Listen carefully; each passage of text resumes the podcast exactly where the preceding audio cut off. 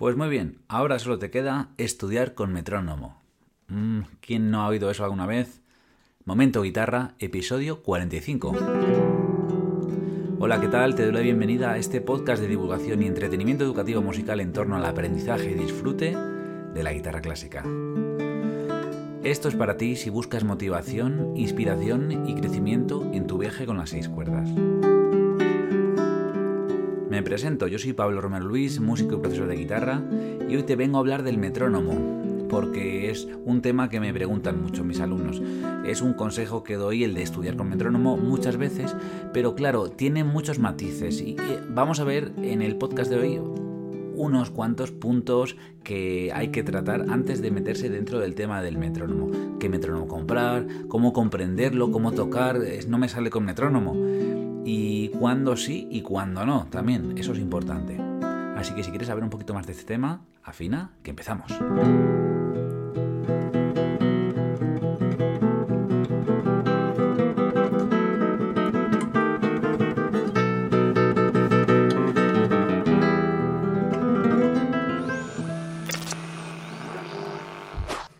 Muy bien, este podcast le dedico a todos mis alumnos que son del club anti-metrónomo y los que son del club eh, pro-metrónomo. Y es que hay dos grupos, hay personas que les gusta eh, el uso del metrónomo y otras personas que no. Pero bueno, vamos a ver un punto en común para ponernos de acuerdo, para ver en qué nos puede beneficiar estudiar metrónomo y en qué nos puede estorbar, porque hay veces que es que no es que mm, sea peor hacerlo, es que no hay que hacerlo, no hay que estudiar con metrónomo, hay que decir momento ya para determinadas piezas, para determinadas cosas que hagamos, esto va sin metrónomo, porque es que va así, es que tiene una tradición rítmica que es libre, no tiene metrónomo. Hay desviaciones expresivas de tempo, bueno, todo eso lo vamos a ver hoy. Pero eh, antes eh, vamos a ponernos en el lado de los que son pro metrónomo, entonces vamos a ver la importancia de este, ¿no? ¿Para qué es importante estudiar con metrónomo? Porque a veces, muchas veces, los profesores decimos, esto ahora estudialo con metrónomo. Y cuesta, ¿no? Eso es algo que cuesta. Entonces, eh, ¿por qué es importante? Mm, para mí es una herramienta esencial que ayuda a mantener un tempo constante. Si no quieres mantener un tempo constante, no lo tienes que usar. ¿Vale? Y esto me refiero, porque hay ciertas piezas eh, que requieren ese, ese sentimiento, ese sentido rítmico constante y, y sólido, ¿no? Que empiece a una velocidad y que acabe a, la misma velocidad, que se mantenga todo el rato a la misma velocidad, que vaya exactamente igual que la batería, que vaya igual que otros instrumentos. Esto es algo de sí o sí en la música pop, en eh, el flamenco, bueno, ahí no te diría, pero ayuda mucho. Y en el clásico también, porque aunque haya desviaciones expresivas de tempo, el ritmo interno es algo que, se, que hay que practicar. Y una cosa es ser libres, una cosa es hacer rubato, pero otra cosa es eh, cambiar un compás de 3x4 por uno de 4x4, que eso lo he visto a veces en interpretaciones. Entonces, mm, luego te diré cuándo no hay que usarlo, ¿vale? Pero te estoy diciendo la importancia que tiene y por qué yo me pelearía un poquito con el, con el metrónomo. Justamente eh, hace unos días decidí tirar yo mi metrónomo, tirarle, porque no funcionaba. Eso es algo que no me había pasado nunca. Eh, daba una velocidad más rápida que otra, hacía tac, tac, tac, tac, tac. Y eso no, sé por qué. Eso ya es algo que no entiendo. Pero bueno, me sirve para entrar en este punto, que es eh, la elección del metrónomo. He dicho muy poquito sobre la importancia, pero luego voy a, comentar más. ¿Qué metrónomo uso? Tengo, utilizo. Pues mira, lo más fácil, rápido, efectivo y que suena bien y te sirve es mm, una aplicación de móvil, una aplicación de metrónomo. Búscalo en inglés, metronome o metrónomo. Eh, no sé si lo he dicho bien. Pero el caso es que con una, de, con una aplicación móvil, con una página web que tenga metrónomo, te aseguras de que suena bien. Si pones en Google metrónomo y, y nada más, te va a salir un metrónomo de Google directamente. Ese lo uso yo mucho. Aunque, bueno, me sirve para estudiar. Para una grabación en un estudio no lo, utilizaría, utilizaría el del ordenador de la persona que está grabando. Luego también hay otro tipo de metrónomos que son los mm, eh, analógicos, los que son los de toda la vida, vaya. Eh, hay algunos que son digitales, que son un aparatito que solo es para que sirva de metrónomo, y otro que es un, pues este péndulo famoso que, que va de izquierda a derecha, que nos sirve de forma visual y también de forma auditiva, ¿no? Para llevar ese ritmo constante. Y a todo esto llevo un rato hablando del metrónomo, pero no he dicho que es un metrónomo. Eso es importante, la definición. Siempre me gusta ponerla al principio, pero antes te quería hablar de la importancia, como primer asunto. Un metrónomo es un instrumento, una herramienta que nos permite medir el tiempo. Es como un reloj que nos permite medir el tiempo, pero que puedes tú definir esa velocidad que quieres. Es decir, esos bits, como en el reloj son 60, ¿no? Son 60 bits por minuto, esa velocidad del segundo, puedes tú decidir que sea más rápida o más lenta, ¿no? Puedes poner el metrónomo a 72, con lo cual habría 72 bits por minuto. Puedes ponerlo a 120, que sería como el doble de los segundos, o puedes ponerlo a lo que quieras, a 250. Hay un límite por arriba y por abajo porque si ya eh, lo pones más lento de 30, ya eh, es raro, ya es es, diría, muy difícil o casi imposible de, continuar. Tienes que hacer un bit entre medias para, para entenderlo, ¿no? Entonces, el metrónomo, por decirlo así, muy rápido, es lo que nos ayuda a los músicos a entendernos entre nosotros cuando tenemos que hacer una grabación y cada uno está en un sitio o cada uno graba en el estudio en un momento. Es decir, vale, esta pieza hay que tocarla a negra igual a 120. Es una señal para la velocidad que debemos usar. ¿Vale? Esto es, mm, esto que estoy diciendo es un poco comprender eh, cómo funciona el metrónomo y es interesante comprender cómo se marca esa velocidad, ¿no? Eh, hay, una, hay unas siglas que, son BPM, es como beats per minute, eh, los beats o los golpes que hay cada minuto. Y esto es eso que te estoy diciendo. Cuando una partitura ves negra igual a 60, es que quiere que la negra que está escrita en esa partitura, ese tempo sea cada, como un segundo, ¿no? Cada este sonido. 60 bits por minuto, ¿vale? Entonces, eh, hay algunas piezas que tienen eso escrito y hay otras que no. Ahora hablaremos de eso, que es lo realmente interesante.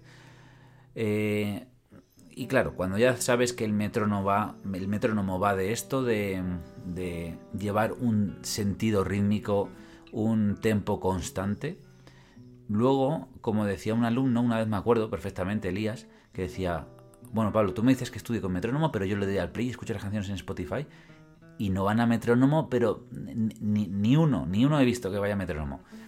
Muy bien.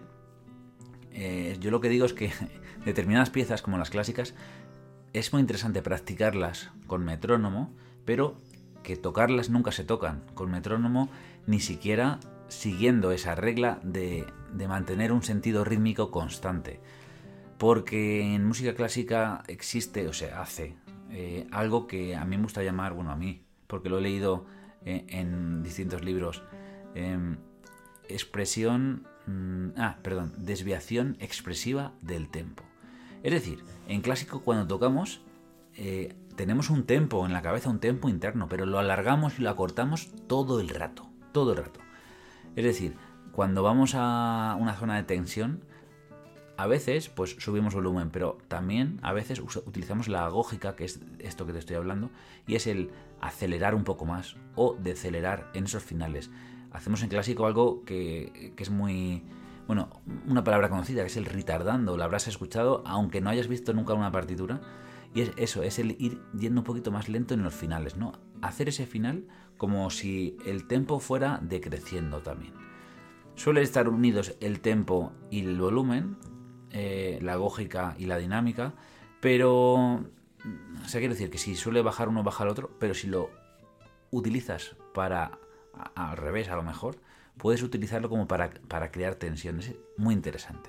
Entonces, voy siguiendo hablando de algunos de los puntos. Eh, ¿Cómo establecer un tempo a una pieza? Porque mira, a veces leo las preguntas al final de el podcast, pero hoy voy a leerlas antes. Y es que una alumna, Mari, me dijo, eh, a ver, ella dice, es una pregunta...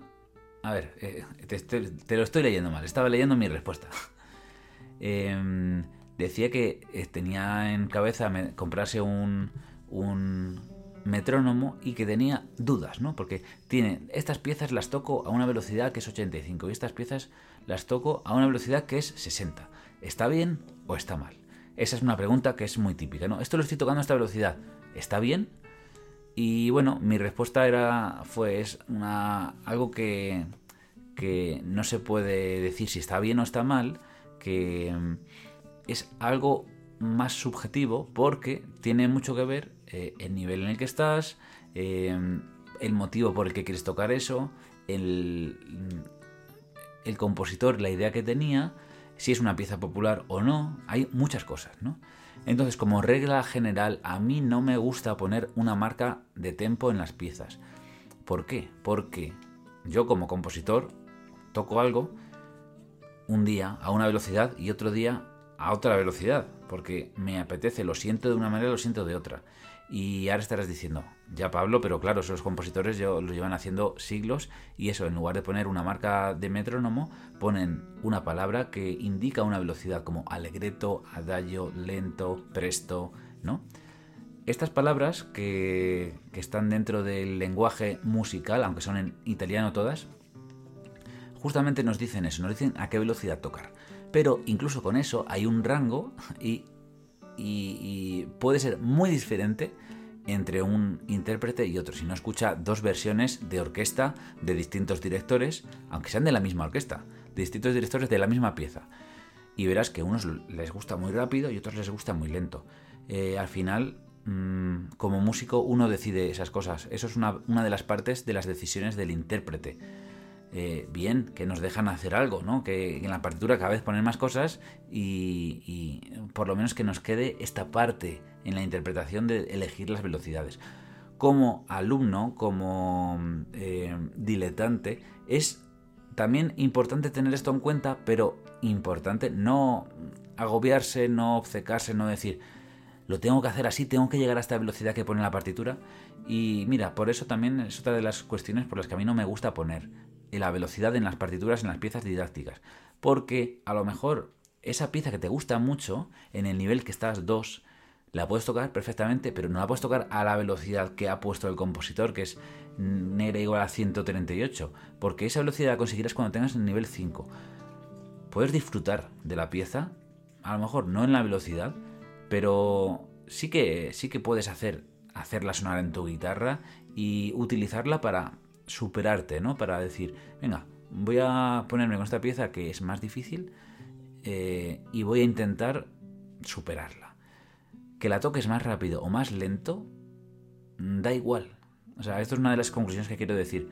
Eh, por mucho que en la partitura ponga negra igual a 138, da igual que tú lo hagas a 120, da igual que tú lo hagas a 160, o da igual todo porque tú estás haciendo tu propia interpretación. Eso lo digo muchas veces y a mis alumnos, bueno, a algunos les cuesta comprender que cuando están tocando, están tocando, están sonando a ellos mismos en ese momento que están viviendo. Eh, es decir, a lo mejor un alumno toca una pieza y, está tocando eh, su interpretación con su nivel número 3, por ejemplo, y el año siguiente o el año siguiente tocará su interpretación con el nivel que tenga en ese momento.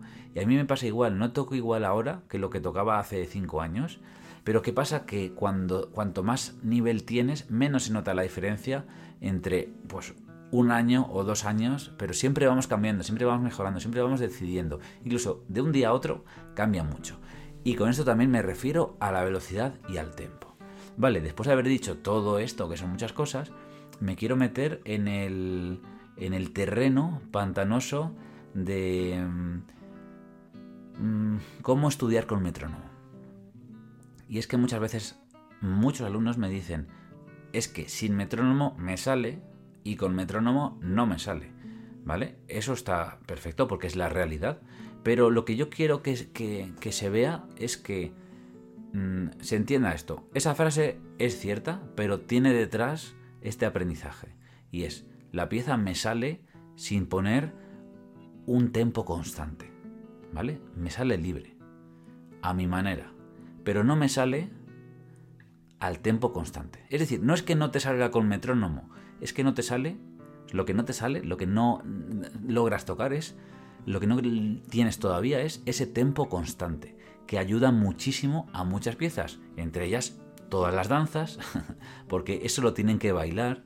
Em, no sé, música que se toca en grupo, porque hay una gran parte eh, eh, que el tempo es constante para que estén todos a la vez. En música clásica eh, van magistralmente con tempos libres a la vez, muchísimos músicos, pero sobre todo en la época de estudiante es muy importante crear ese background, ese, esa maquinaria interna en la cabeza, ¿no? Ese 1, 2, 3, 1, 2, 3, o lo que sea, dentro de lo que estemos tocando.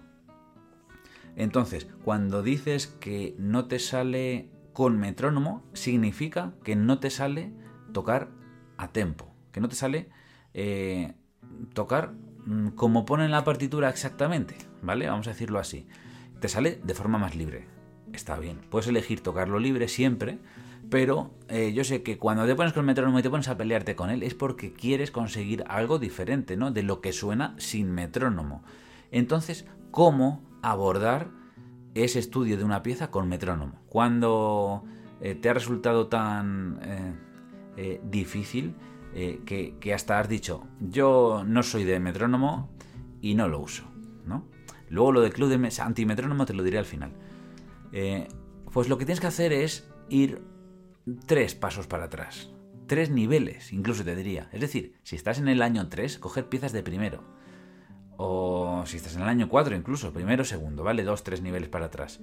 Y esas piezas que son muy fáciles para ti en ese momento, tocarlas con metrónomo, ¿vale? Es súper difícil que una pieza de tu nivel que te sale mal porque no logras tener el tempo concreto y el tempo constante, eh, la arregles, entre comillas, eh, poniéndote el metrónomo. Es, yo diría que imposible. Bueno, es posible, todo es posible, con mucho trabajo. Pero eh, lo que quiero que entiendas es que sí sabes tocar con metrónomo, pero con piezas mucho más fáciles. Ahora te digo cómo mejorar esa pieza, ¿vale? Pero eso es muy importante, que no digas yo no sé tocar con metrónomo. Una cosa es que no quieras y otra cosa es que no puedas o que no sepas. Yo te voy a enseñar cuál es el camino en este podcast. Entonces, tienes que decir esto, tienes que decir, yo sé tocar con metrónomo, yo puedo tocar con metrónomo, pero siguiendo bien la metodología, siguiendo bien el método. Y esto requiere paciencia. Si llevas cuatro años tocando la guitarra sin metrónomo, tienes una diferencia de cuatro años con metrónomo versus cero eh, segundos eh, al revés, te lo he dicho mal. Si no podemos comparar el tocar la guitarra sin metrónomo, o sea, libre, eh, mm, cuatro años seguidos, y luego te quieres poner el metrónomo y quieres tocar la misma dificultad que con los cuatro años es imposible. Entonces tienes que hacer un ejercicio de humildad y decir, vuelvo a empezar de cero. Vas a ir muchísimo más rápido, obviamente, que los cuatro años que te has tirado con guitarra, pero tienes que hacer ese ejercicio de humildad. Sin él, lo más fácil es decir, yo no sé tocar con metrónomo y eh, lo dejo ahí, no lo uso. Entonces, imagínate, ahora estás nivel 4, estás tocando una pieza eh, por ejemplo, eh, yo qué sé, romance anónimo completa con la segunda parte y todo. Y dices, vale, el profe me ha dicho que le toque un metrónomo para mejorar eh, mi, mi tempo interno, ¿no? que luego, vale, podré hacer un retardando al final o lo que sea, pero quiero poder controlarlo para luego decidir si lo hago con un tempo constante o no. Y dices, bueno, pues me voy a poner el metrónomo. ¿Qué hay que hacer? Bueno, primero te decir lo que, lo que se suele hacer es tocarlo igual y poner metrónomo, es decir, no hacerle ni caso, ni escucharle. ¿Qué hay que hacer? Ir tres pasos para atrás, te lo repito otra vez, poner la pieza a una velocidad súper lenta, pero mira, te voy a decir esto, ridículamente lenta. O sea, ridículo que, que, que, sea que, la gente si te escucha diga, pero ¿qué está haciendo este? Tocando una nota cada 15 segundos. Bueno, tanto no, pero, pero sí. Eh, para que te salga eso, tienes que eh, tener más paciencia y, es importante lo que he dicho de ejercicio de humildad. Decir, vale, quiero conseguir esto, voy a conseguirlo, pero me requiere un tiempo. Va a ser bastante poco si lo haces así. Te pones una velocidad ridículamente lenta y un metrónomo que vaya súper lento. Tic, tac, tac. Con el conocimiento que tengas de cómo funciona la partitura, cómo funciona la música, cómo está hecho lo que vas a tocar, tienes que adaptar eh, la pieza a esa velocidad súper lenta. Con esto vamos a conseguir que la parte técnica sea mucho más fácil y que pueda estar prestando atención a lo que hay fuera de la guitarra, que es el tic, tic del metrónomo y el movimiento. Entonces, poco a poco, si consigues hacerlo así lento, lo vas a poder hacer rápido. Porque es más difícil lento, ¿vale? Requiere mucha más concentración. Entonces, eh, bueno, yo se lo digo así a mis alumnos y, y llega un momento que le digo, genial, lo has clavado ya, lo haces con el metrónomo, ahora va a ser mucho más fácil lo que queda, vamos a subir la velocidad y vamos a ver cómo empieza a sonar. Pero hay una etapa que es difícil, que es esa de bajar el metrónomo. Y todo esto que te estoy diciendo eh, hay que ponerlo en práctica. Es muy fácil decirlo, pero bueno, el, hacerlo lleva lo suyo. ¿Qué te recomiendo? Empezar a usar, si no has usado nunca metrónomo, empezar a usarlo en fragmentos. Dividir la pieza en partes y utilizarlo solo en esas partes, quizás que más difícil te sean, ¿no? Pero haciéndolo eso, poniéndolo muy muy lento. Em, cuando ya tengas esa pieza concreta, eh, yo te incluso te diría, subdivídete la, la, partitura en, secciones, ¿no?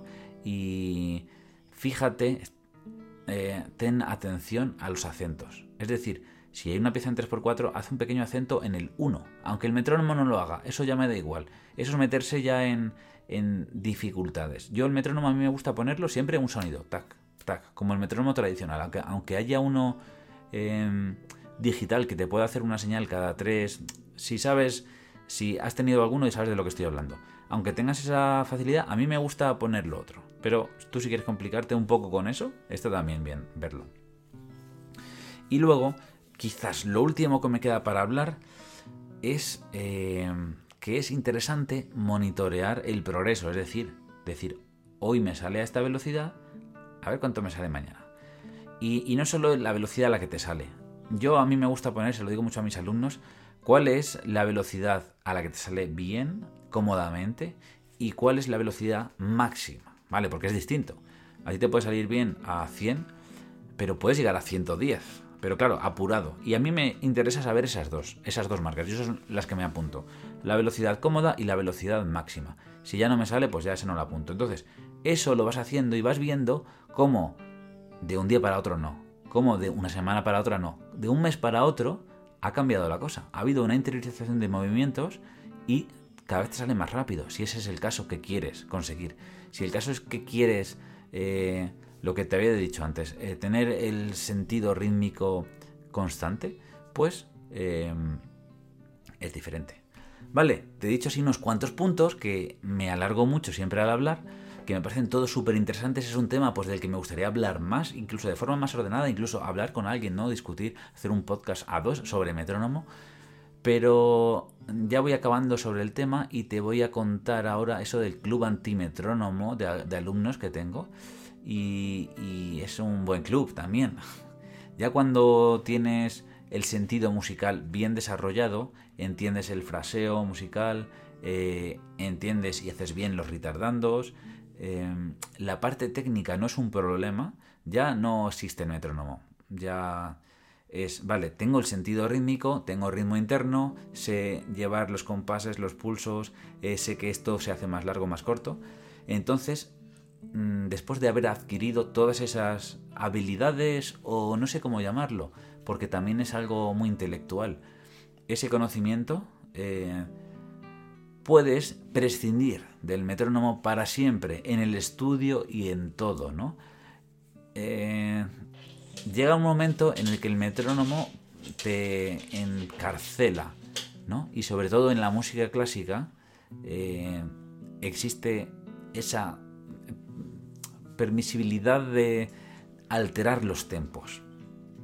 Algo que no ocurre en flamenco, por ejemplo, algo que es imposible no ocurre en flamenco, pero sí. Pero a veces se va acelerando un poquito, a veces se hace algún retardando. Lo que no ocurre nunca es en la música pop, en el rock o en la música que se graba en estudios, porque tienes que ir con los auriculares que han sido grabados con una batería con metrónomo, que es una velocidad exacta, concreta, y cuanto más preciso seas dentro del tempo, pues más cotizado vas a ser. Hay algunos músicos que tienen esa parte del tempo eh, súper bien interiorizada. De hecho, yo diría, que, los mejores músicos son los que tienen mejor eso. Y no son los mejores músicos, sino los que más gustan a la gente, los que cuando tú escuchas dices, es que, es que lo, ha clavado, o sea, no se ha acelerado en ese momento en el que se subía la tensión y ese no acelerarse, ese quedarse ahí, me ha generado más tensión todavía. Al fin y al cabo, como resumen y conclusión, yo lo que opino es que tenemos que tener control sobre todas estas herramientas y luego decidir si utilizarlas más o utilizarlas menos. Yo que tengo un... Eh, ¿Cómo decirlo? Yo he tocado muchos estilos y siempre he visto que la parte rítmica era uno de mis puntos bajos. Un profesor me dijo una vez que si había hecho la carrera de clásico era muy normal porque llevaba muchos años sin prestar atención a e, ese, ese ritmo tan exacto que se requiere en algunos estilos. Pero bueno, yo no me quedaba a gusto y yo he seguido practicando y lo sigo practicando a un día, hoy a un día, ay, no me sale decirlo, aún hoy día sigo practicando con metrónomo ciertas cosas. Sobre todo si es algo que no he oído nunca o si es algo que tiene un estilo concreto que va a tener que ser muy clavado con tempo. Si son piezas mías, mm, a veces las hago metrónomo si quiero que tengan el aire a, por ejemplo, bulerías o, o algún ritmo concreto, o las hago más libres si quiero que tengan más la estética de la música clásica. Y ahora, después de hablar tanto, te voy a, hablar un poquito del tutorreto que tenemos este mes en la escuela.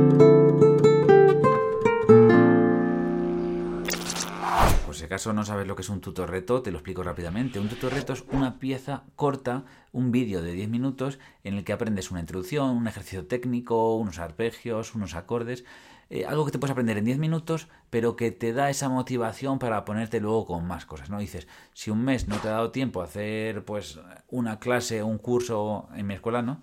Eh, por lo menos que hagas ese tutor reto, porque si no lo haces ese mes, se va a borrar, es decir, no va a haber más. Y este mes, ¿qué tenemos? Pues mira, solo te digo esto, bueno, no te lo digo, te lo toco.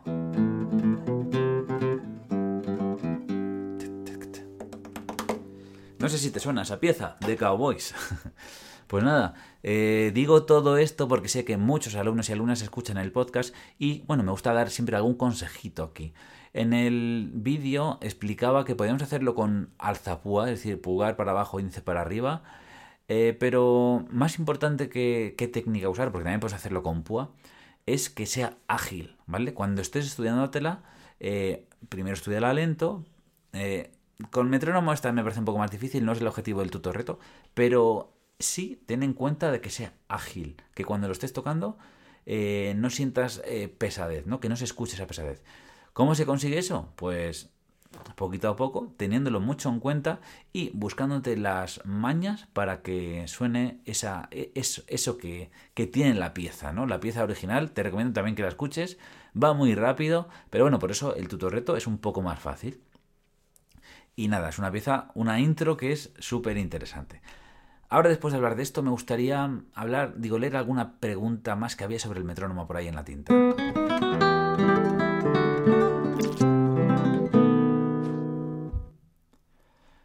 Mira, te leo la pregunta esta que, decía Mari, porque me hizo alguna pregunta más. Y, bueno, aunque algunas cosas se repiten un poco, me parece bien contarlas, porque a lo mejor formularlas de otra forma es como de la estás pensando. Dice, cuéntanos pros y contras de diferentes tipos de metrónomo. Eh, como he dicho antes, a mí me gusta eh, poner solo un metrónomo que tenga un sonido. Hay diferentes tipos, en el móvil tengo uno, me parece que tiene visualmente eh, puntitos con colores para ver si es un compás de 4x4, uno de 3 eh, hay algunos que, por ejemplo, en el iPad tengo uno que es, tienes la partitura y luego hay una, un recuadro que va, que va haciendo, va palpitando para que tengas esa sensación visual de metrónomo. Puedes ponerlo solo eh, visual o también auditivo. Pero a mí lo que me gusta es lo más sencillo y simple que es un sonido constante, solo un sonido, porque así decido yo si es cada tres o cada cuatro cuando tengo que dar el acento. No eso lo tengo que tener yo en cuenta. Eh, además también puedo cambiar de pieza rápidamente sin tener que cambiar cosas en, el móvil. Hay otro metrónomo que se llama Super Metrónomo, que es, una aplicación que además del metrónomo te pones pues una serie de batería, como unos sonidos, platos, bongos, depende del estilo que quieras, y también puede ser divertido, pero al final yo me quedo y lo que más uso es el metrónomo de siempre, que mucho tiempo está utilizando en el analógico, ahora pues como se me ha roto, tendría que comprarme otro porque me gusta, pero estoy utilizando el digital y en definitiva todo metrónomo es bueno. O sea, no, no cómprate el que te guste y, incluso te diría, a lo mejor vas a probar distintos eh, a lo largo del tiempo. Así que lo primero eh, que sepas es que todos valen, hasta el digital. Y... Mm, mm, mm. ponía aquí que los analógicos de cuerda son muy caros y, que no sabía si ese era un, consejo adecuado. Pues mira, eh, a mí me gustan, pero tiene algo de nostalgia eh, el que sea el metrónomo analógico. No, no es que sea mejor.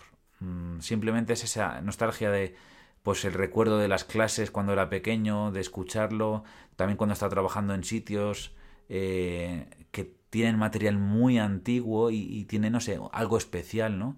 Y, es más nostalgia que otra cosa, ¿no? Verlo en los libros cuando era pequeño. Y a lo mejor también esto, no tenerlo nunca de niño, no haber tenido oportunidad de tener uno de esos metrónomos tan bonitos que, veía, ¿no? Y todo el tiempo estudiar. Y a ver si había alguna pregunta más, porque tengo aquí apuntadas. Mm, esto más es una idea y esto es una pregunta que no me deja visualizar. Así, ah, ya está. Otra pregunta de otra persona que no me acuerdo el nombre porque al hacer la captura no le he puesto el nombre es, profesor, ¿es normal en las guitarras españolas que vibren solas algunas cuerdas? Por ejemplo, si toco el mi en la cuarta cuerda, relativamente fuerte, vibra también el mi en la sexta cuerda.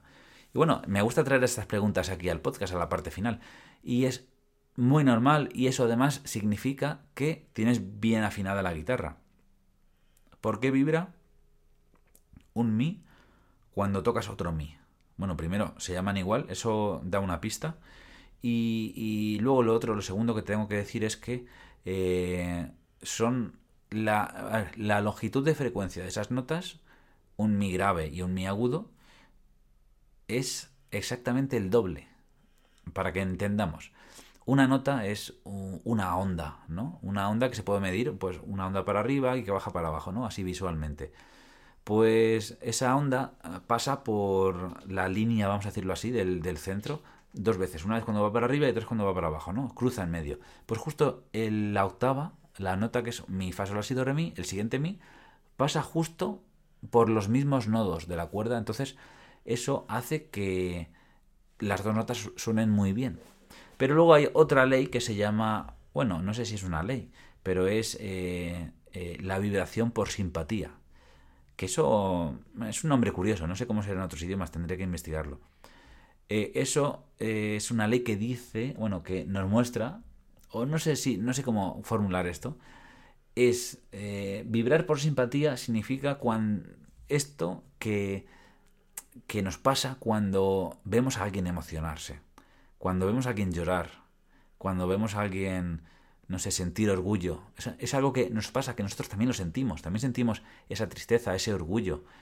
Y es que hay algo que le vibra en él que también vibra, vibra en nosotros. Entonces, en los instrumentos esto pasa eh, visualmente. Como decía aquí, es que no me acuerdo, no tengo el nombre apuntado, lo siento.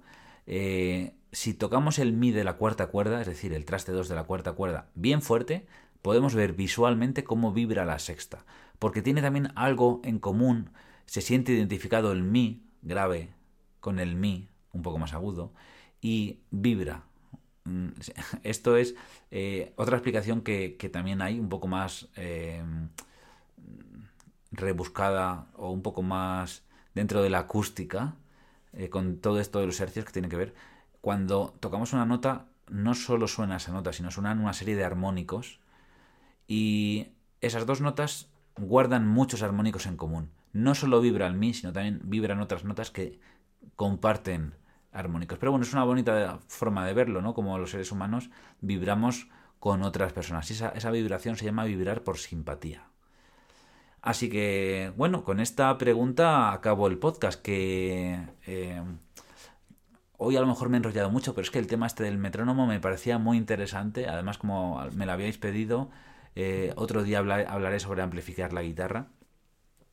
Y nada, me quería despedir dando las gracias por los comentarios del último podcast en el que hablaba de, eh, bueno, de los 96 discos que me, que me llegaron a casa.